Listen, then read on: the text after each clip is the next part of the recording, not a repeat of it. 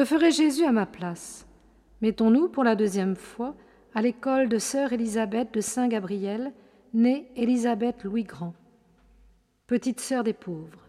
Elle est née en 1902 et morte en 1948. Jésus, mon modèle de sainteté, modèle donné par le Père. Je dois être une affamée de sainteté pour vous.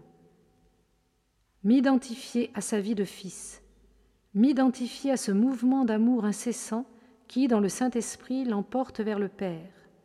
L'état de grâce, c'est l'identification à quelqu'un.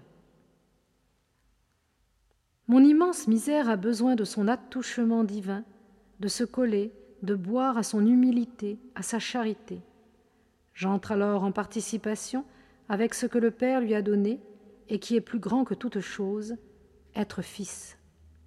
Unissez-vous intimement à cette âme sainte de Jésus qui est en vous par l'hostie, et peu à peu, par l'action de votre hostie quotidienne, vous deviendrez sainte, vous réaliserez intégralement son dessein sur vous. La vie ne nous est donnée que pour cela. Bienheureuse l'âme qui entre dans cette voie et comprend que la seule chose pour elle, le secret de sa force et de son bonheur, le sens de toute sa vie, c'est la transformation progressive en Jésus, l'identification à lui. Ayez toujours notre Seigneur devant les yeux. Demandez-lui surtout de remplir votre âme et de vous donner ce besoin insatiable de lui qui transforme la vie arrache l'âme à son égoïsme et la livre sans réserve à l'action de sa grâce.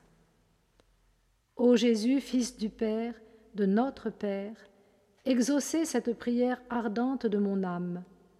Accordez-moi de mourir parfaitement à moi-même, afin que vous viviez seul en moi, que je demeure en repos, afin que vous opériez en moi tout ce qu'il vous plaira.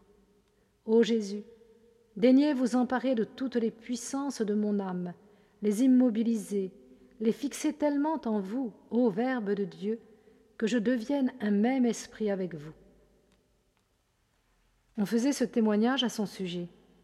Son but était de s'identifier à la pensée de Dieu sur les âmes, afin de les aider à découvrir et à réaliser ce qu'il attend d'elles. Cela dans le plus complet oubli de ses propres vues, en passant outre tout intérêt humain, fût-il légitime.